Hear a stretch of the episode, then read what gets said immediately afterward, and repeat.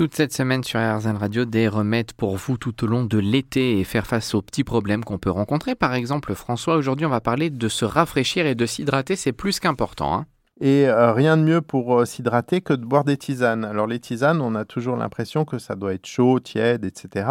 Mais non, vous pouvez tout à fait faire des tisanes froides. Vous pouvez faire des infusions à chaud et vous laisser refroidir ensuite la préparation. Vous pouvez même la boire glacée.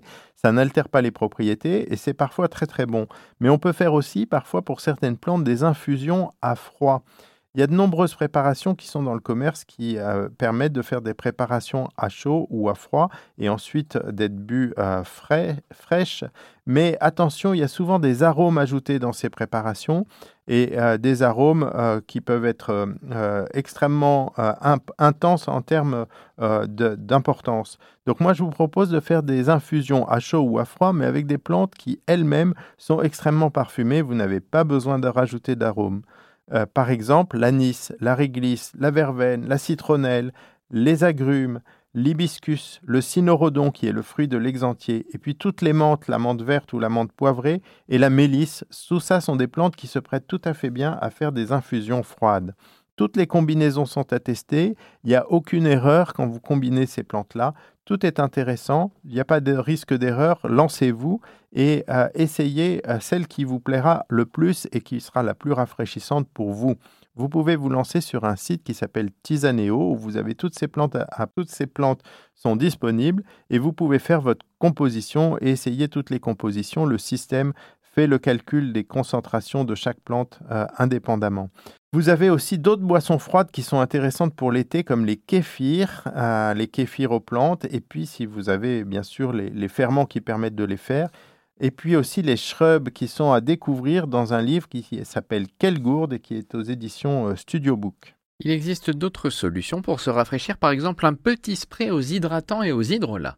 Alors, un truc qui est super aussi pour euh, s'hydrater, qu'on peut se mettre sur la peau et qui rafraîchit beaucoup, c'est les brumisateurs les brumisateurs qui font des gouttelettes très fines.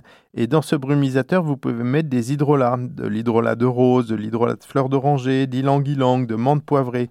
Tout ça, ça permet d'hydrater la peau euh, et c'est très bien pour les peaux sèches et, aussi les peaux très fines des personnes âgées. Donc avoir un petit brumisateur sur soi, c'est vraiment très intéressant euh, en période d'été.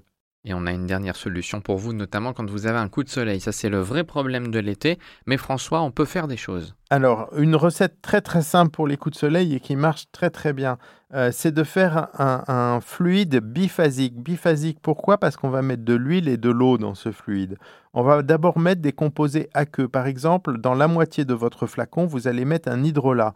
Un hydrolat de lavande ou un hydrolat de camomille noble ou de matricaire. Ces trois hydrolats sont des apaisants pour la peau, des anti-inflammatoires légers et donc, euh, ils vont vous faire la base aqueuse de votre préparation. Donc, on remplit à moitié son flacon avec un de ces hydrolats. Et dans l'autre moitié du flacon, on va euh, mettre euh, un composé huileux qui est le macérat de millepertuis. C'est-à-dire que ce sont des fleurs de millepertuis qui ont été mises à macérer dans de l'huile d'olive ou de tournesol en général et qui vont donner à cette huile une couleur rouge caractéristique. Donc moitié d'hydrolat, moitié de macérat de millepertuis et vous allez ajouter quelques gouttes d'huile essentielle de lavande et de camomille matricaire.